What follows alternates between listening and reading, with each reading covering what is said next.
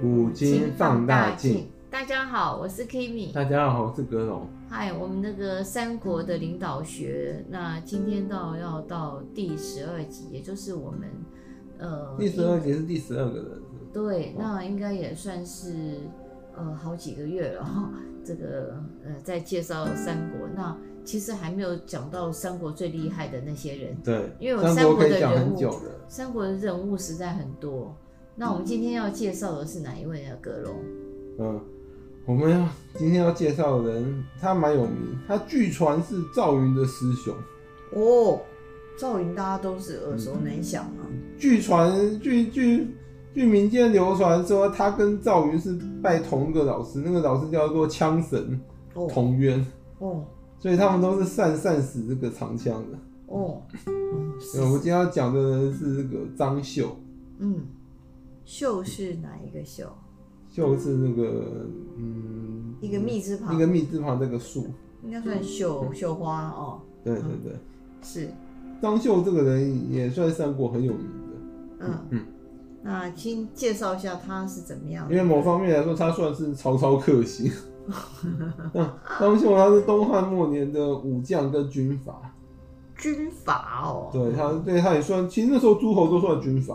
哦，他对啊，讲明白那时候三国诸侯不就很像民国初年军阀嘛？有一点就是对啊，这割据地方，掌占控嗯地为王，占地为王，掌控军政大权啊，然后不鸟中央，不都这样吗？可是那时候是叫诸侯，很少叫军阀的呀。哦，他是个武威郡的足利县人。嗯，那张绣他其实也算也算是那个什么军二代，哦他是董卓手下的一个重要将领张继的侄子。哦，我发现官二代啦、军二代哦，他们这些都比较容易出头。嗯对啊，就你有家世背景就很好出头啊。你看刘刘皇叔不是这样，汉室宗亲，每次把它挂在嘴边，然后呢，然后无后往来不利，无往不利，然后后来又被那个汉献帝认认为叔叔。认证，嗯认证为那天子皇叔，从皇叔此皇叔从此名号更响亮。 好像他他这个吃得开的程度比汉献帝还还 强。刘备其实蛮吃得开，那时候不是有有有其中有十几年在流亡天下嘛，没有根据地，蛮惨的，颠沛流离。可他所到某一处，那些诸侯都愿意接纳他，然后他没有没有被任何一个人拒绝过，因为他有要要名声有名声，要地位有地位。对啊，他名声也蛮好的，因为他那个仁义之名嘛。对啊，然后呢，对他百姓中风评很好，嗯，而且那个诸侯也愿意接纳这种人，因为他挂着仁义之名，基本上不会去反叛你 啊，就不会说对你那么做一些不好的事 嘛。然后又是由天子皇叔的名号，把他把他纳为纳在麾下，我就感觉蛮那个这个天子都没他吃得开。响亮的那个嗯那个皇叔对啊。所以说到西那个在西元一百八十五年的时候啊，那时候因为韩遂跟那个边章在凉州起兵造反啊嘛。嗯，然后这时候主力主力县的县长啊，刘炯跟那个什么一个叫屈胜的人，嗯去跟这两位作战被杀。嗯啊，然后当时那个主力上刘炯去跟一个叫屈胜的人作战，就被屈胜杀了。嗯，然后当时张绣去当了那个县吏，在在那个主力县当县吏嘛，嗯他寻找机会把那屈胜杀了，为刘炯报仇。嗯，然后从此武威郡内的百姓认为他很讲道义，所以他就因此那个声名大噪。嗯嗯嗯嗯，了解。然后后来张绣就跟随叔父张继去帮为董卓啊效力，嗯，他好像屡建军功，所以后来还被被封为那个建中将军。他蛮会打的，就对了。，对，他还封封侯了，封为那个宣威侯。宣威侯是董卓封他的嘛？董其实董卓封他那时候就会就等于是官方认证，因为董卓那时候也是挟持皇帝。哦，他就那那时时候候已经是那个嗯，对啊，那时候董卓那个进了那女个女婿长女婿那个谋士头号谋士李儒啊，嗯听说都是拿那个皇帝的玉玺在到处盖，跟那个后来跟后来那个曹操一样，那个到处看，对啊，好厉就害，是把玉玺拿在手上，自己爱爱封谁就封谁，爱怎样就怎真 样，是太爽了。对啊，对啊，就等于说拿着一个拿着一个一纸什么空白诏书啊，然后自己填一填，然后再盖个玉玺。开购买支票啊，这太太好好做了，哎，他那个是有法律效应，他那个有盖皇帝玉 玺，对对对，有认证。对有认证。那不董卓后来死了，他们就没得玩啦、啊他在董卓下嗯对，面。接着要，讲到后来董卓死后啊，嗯，董卓手下那时候被不被不是被王允追杀吗？对啊，王允又不又不可赦免他们的罪状，最后啊，那个李傕跟郭汜啊嗯，就火大了，用了那个贾诩的谋略，就杀入长安夺取政权。贾诩会帮他们，也是因为那时候那个他也是在追杀名单之一，他也是西凉军那一派的。嗯，所以他妈那个那些王允不可赦免，他们西凉的那一派人呢，也也也扫到那贾诩，他就火大了。嗯，啊，想说一不做二不休，那把把把王允干掉，我就安全了。那问题是郭汜跟这个李傕，他们两两个后来是不是对，后来也闹翻了？就闹翻了，因为因两个为他们得是双亡嘛，对啊，他们两个人把持朝政，然后那个什么皇帝只有一位，大家都想要想要那个把在手上啊，对，然后双就双方就那个利益之争啊，就开始那个起冲突。嗯，那谁赢了呢？应该算两败俱伤，后来让曹操捡捡现 成、嗯那时候张继啊，就是那个张绣的那个叔那个那个叔叔啊，嗯，不是那时候想要那个调调就调停调调解停嗯李傕跟郭汜的争斗，嗯所以那个什么他就那个什么想帮他们说和啊，嗯，就派那个张绣去当人质， 张自绣哦己不人去当人质张，绣叫人点点 叫点，他的侄子去当人质。啊，张秀还真的愿意 去哦。然后张绣后来是在他叔叔死后才发迹的，嗯在那个西元一百九十七年的时候啊。嗯张绣因为去进攻了那个荆州牧刘表镇那个的领地南阳啊，嗯是那个一百九十七年张绣的叔叔叔叔张继嘛，嗯他因为那个时候去进攻荆州牧刘表领地镇守南阳，结果中了流矢战死了。嗯，所以说那个张绣，可是张绣很特别一点是刘表没有没有找他那个一算账，嗯他是虽然是那个什么是那个张继的那个侄子。嗯然后刘表等于说却接纳了他，让让他那个让他那个等于说接管了那个张继的军队，那个占据了宛城，然后跟刘表联合，等于说等于说他把那个张绣收归为那个什么，部下。收归为那个什么叫做帮他镇守那个荆州门户的，对了，嗯所以这也蛮奇特的。等于说他妈张绣还投投奔到那个什么杀出仇人的那个那个门下。嗯，那蛮特别。对啊所以说他那个他就去那个什么，等于说他就镇镇守了那个宛城跟那个刘表联合，啊所嗯。以他从此开始发迹了。嗯然后后来那个张绣的那个人生转捩点来了，嗯就是那个时候，那个时候啊，嗯张绣在镇守宛城遇到曹操率军攻打宛城，嗯然后这时候啊，这时候那个什么张绣手下因为有那个非常厉害的那个贾诩， 贾诩后来去那个，后来他去投奔了那个张继、张绣叔侄，嗯所以他这时候张绣知道自己那个智慧方面、谋略方面不行，他就问贾诩意见。然后贾诩这时候跟他说：“你你打不赢曹操，叫他率众投降。啊，”然后那个。然后那个张，然后那个什么张绣就听了贾诩话，就就就那个开城投降。曹操当然很高兴，不用打就拿下宛城了嘛。嗯然后，可是这时候那个曹操得意忘形之下，把他本性露出来了。嗯，嗯好色的本对性。，曹操，这曹操那时候啊，因为这时候不行，因为太可能太自得意嘛，把他那个好色的本性露出来。嗯他那时候就染指了张绣的神母，嗯，也就是张张继那的。那个就是就张继妻子，嗯对对张继对，死张了嘛张继的对啊，还有哎他张继的的遗遗孀啊，孀被那个嗯哎曹操给染指，那那个周氏， 听说很美。那曹操就是，所以后来曹操从此就封了一个被封了一个名号叫人妻曹，说他太喜欢人妻， 蛮蛮难听就是。真的，这样子，曹操有个怪怪很怪的性癖，就是就是他他不他不喜欢那种原装，他喜欢人妻。 嗯点点点点，点点，就他去染指了那个张绣的那个神那个神母，那个张张继的妻子。所以张绣当然勃然大怒，觉得这这口气他忍不下去了。嗯所以他这时候就就想要反叛曹操，他又去又去问贾诩意见，那嗯贾诩就说：“好吧，那我帮你，我那可能要交给我来设计。嗯”然后就就所以贾诩就用他的谋略，那个什么，嗯那就就是先那个叫张绣去宴请那个，派手下那个胡车儿去宴请那个曹操当时带去那个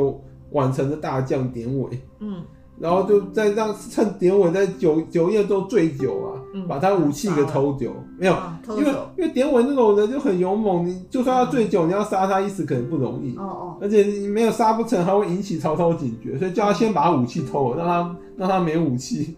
然后他武器这么重要吗？对，然后接着在那个接着就直接挥军去反叛进攻曹操，哎呦哦，那个那个所以张绣还蛮有 gas 的。对哦，他觉得忍不下这口气，曹操欺人太甚，嗯因为他都已经那个无条件投降了，结果嗯，曹操还还居然还这样羞辱他，实在有够过呃，这分。这时候那时候在当时来说是个很严重的侮辱啊。对，如果张绣如果默默不吭声的话，会被他指指点点，说他是什么那种窝囊废啊、孬孬种之类的。的。对啊，就火大了，直接那个直接反叛曹操。那这时候反叛曹操，大家都说不说都不会认为他不做不对，因为曹操太扯了， 这个对啊。对啊，入有对啊点对啊呃违反所以那个对，就在人伦呐。对，哦所以在贾诩的那个的计的那个计谋设贾计之诩还下，蛮厉害对 的。啊，贾诩蛮厉害，他后来变成那个曹操五大谋士之一，你就可以知道他们其实很厉害。嗯，所以在贾诩的设计之下，曹操差点被烧死在宛 城，然后嗯，然后怎他么的个烧死法？然后就把那个城城门一关，然后纵火，哦差点把曹操烧死在宛城。那勉关门放火。对曹操后来好像是勉强逃出来，哎，曹操命大对哎，可每次是都是勉强啊。可是跑可掉是曹操在这一战啊，他损失惨重，他的长子曹昂、侄子曹安民、大将典韦全部都死在这这场战役中。哇，没想到哎哦，对，而且曹这么多人，曹操因为自己好色，死了三个重要的人士，一个 他一儿个子 长长子哦。曹昂 哎，对，那而且听说那个曹昂之死对曹操影响蛮大，因为、他因为听说那个曹昂算他儿子里面那最个优的最优秀的，对。嗯，因为曹昂如果不死的话，后面不关没有轮不到曹丕什么事。 对嗯对啊，因为曹操其实还蛮喜欢曹昂，对啊 对啊，然后那个侄子曹曹昂明更是白死，有没有？反正好好的跟着他莫名其这妙。对曹操打击很还有那大。个大将典韦，你而觉且得而且曹操自此名声臭，大家都知道他很好色，是然后对优秀喜好人气到为了一个人妻，然后染指别对啊，人，然后你死了这么多，然后名声又臭，真的是 呃，这得不偿失。对啊。嗯对啊，所以对那张绣后来的结局呢？张绣后来蛮特别一点是他没有被曹操杀，怎么讲？应该后来应该等于说是间接还是被曹操杀的，就是那个时候啊，因为官渡之战爆发嘛，嗯，那个曹操跟那个什么袁绍对峙在官渡，大家都希望能够争取张绣同盟，对，叫他从宛城出兵背袭那个那对方啊，因为他们那时候僵持在官渡嘛，宛是城需要一变支成一有个外很重要的啊一个外援那个出兵去洗脑那个、啊。对，然后那个，然后张绣是这时候他的优点又来了，他知道那个遇事不决问贾诩就对，因为他那个，因为他自己那个，因为他自己不懂这些，他相信贾诩不会害他，所以就就问贾诩该怎么该怎么办。就贾诩还是他，没有，贾诩没有害他，贾诩就跟跟他说那个什么，据他观察，他觉得曹操会赢啊。啊，所以他就劝那个张绣真的想投投降，因为他觉得他宛城不可能独立啊，因为两边都想要，两边谁赢了就会把你给攻下来。嗯嗯，所以他就说那个什么，你干脆，他我帮你帮你设计那个设定设定计划，让你能够顺利投那个投靠曹操。啊，所以他就帮他设定了不计是他划。杀子仇人吗？对，这就是曹操厉害的地方。嗯，他这时候就是就是一定要收下张绣，因为他就是要告诉全天下人说，欢迎来投奔我，连我的杀子杀子仇人都可以接纳。哦，对，就有点像那种千金买马骨一样。嗯他嗯，就是跟全天下那些贤才说，不要安心来投奔我，不要不要害怕，说我连我的杀那个杀子仇人张绣都能曹够操接也纳很，会演欸，对啊对啊哦，虽然心里恨得牙痒痒。嗯，眼大很大，也很不过大，张不过不过后来张不过后来曹操还是还是演那个忍了忍了忍好了几年忍了，了十几年之后还是咽不下这口气，后来是去找张绣秋后算账。他忍了十几年也不容易欸，对，我还以为忍了几年就杀了他，呃、应该应该没有没有应该不到十年啊，就是嗯，大概了解忍忍了差不多至少七八年。哦，到了西元二零七年的时候，那年的张绣死亡了，嗯然后那个死因呢、据传说那个虽然官方是说他病死，我不我不相信，我说应该是毒死了不是他应该张绣是自杀的，啊，自杀的原因是因为那个那个曹丕逼死他，因为那时候曹丕去那个去突然跑去责备那个张绣一些害死他哥哥曹昂的事，找他求秋后算账。哦，然后张绣可能因此开始心生不安，想说曹操是不是要要对他动动刀子了，哦，要那个什么要对他下毒手，所以他就自杀了。然后说曹操，曹操很，我觉得应该是曹操派曹丕去逼死他。对，曹操很擅长这一点。那后来杀荀彧也是送个空盒子就把荀彧弄成自哦杀，哇，这个人真的然后接着那个恨还是在，对，还是在啊，因为这嗯咽不下这口气，他们他长子、侄子啊，大将都死在那个宛城。所以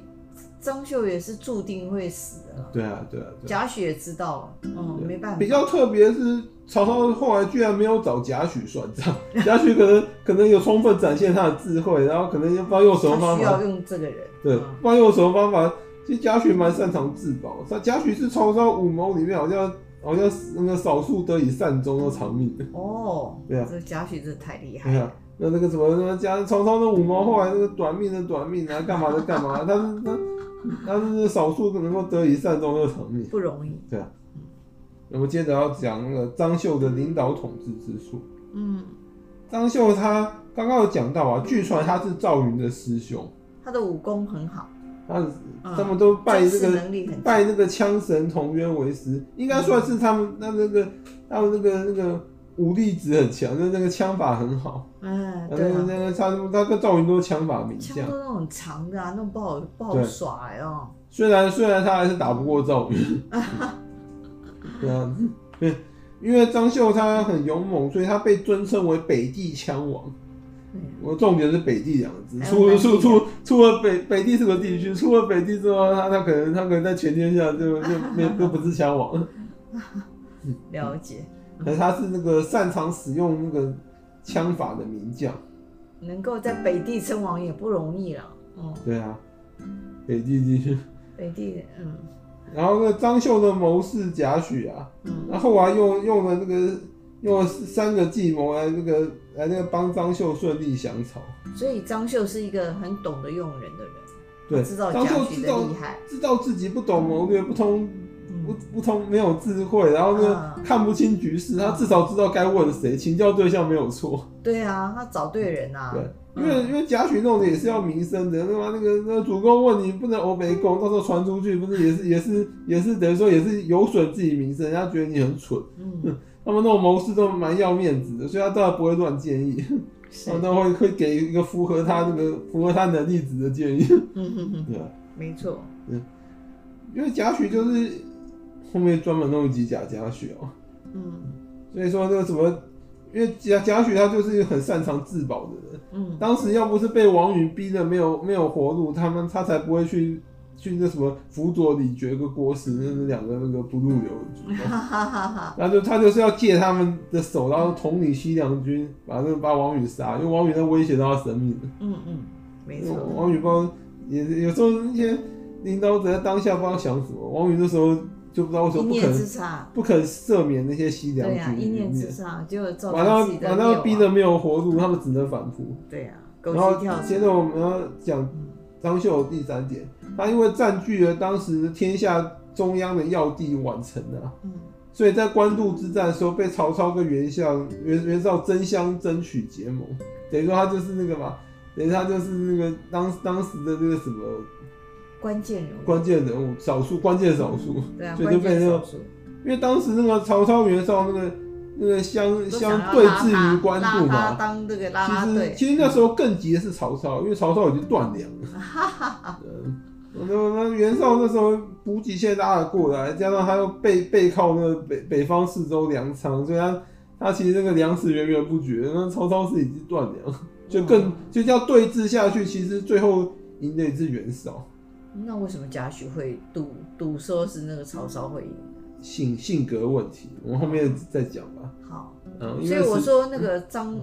我说这个，我说他也是张绣，他也是创造了自己属于他的一个光芒让他的价值。他知道他在那个关键少数，他就把握了那个机会吧。可是张绣嗯怎么讲，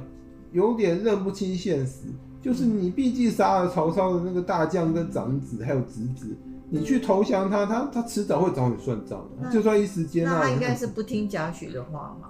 就很为难哦。这个就是那这时候应该抉择这时候这时候应该都不要，帮是吧？ 都不帮，嗯这个嗯两个人都来找他，这时候应该弃挽车而去，逃跑以性埋名。呃也是对啊，就不这也要是另不外要一个淌选天下这个浑水，然后另外一个选项。对啊，因为你因为你只要只要把碗碗车一丢，你跑了，那那个那个大家到时候要去找你麻烦，可能一时也找不到的。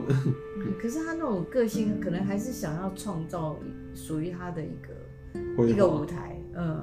嗯，挥洒的一个空间。我我是那我是觉得他应该去投奔其他诸侯，就是就是也是弃宛城而去，把军队一拉，然后去别的地方，不要嗯就是说宛城城池他不要了，不要堵在那，因为那个地方是那个要冲的，因为袁绍、曹操谁赢了，最后一定会把它拿下来，不然的话是不然就是要有些就是如鲠在喉啊。没错，所以呢，他就，可他，我觉得他不该去投降曹操，因为曹操那种你毕人，竟杀了他的儿子，你再怎按么照样，人之常情他他都会恨之他一定会恨恨之你入的，骨对啊，嗯，对没啊错而，且你其实杀，你你其实当时杀他长子跟侄子大将，手段也不是很光 彩。虽然曹操那个人也不光彩，就是就是染指别人的那个点点点，对啊，寡神。 嗯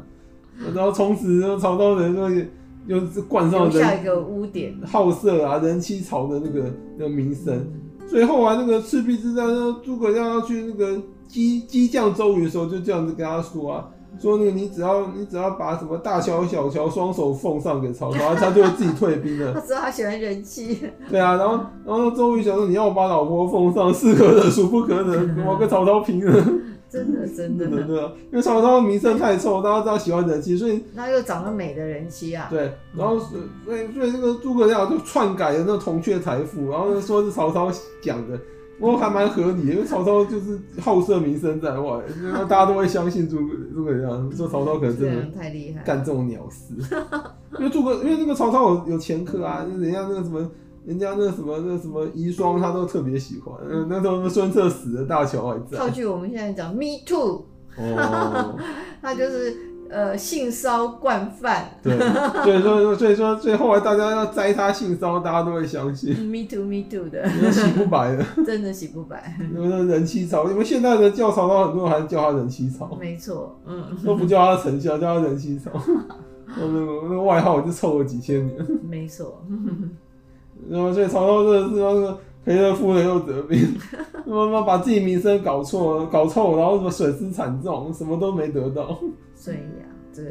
男人就是有时候就是管不住自己啊，对对对呃造成了这个我很可大能那的时候可能太顺了，太顺然后要给他个大跟头栽一下才才会清醒。哦，maybe，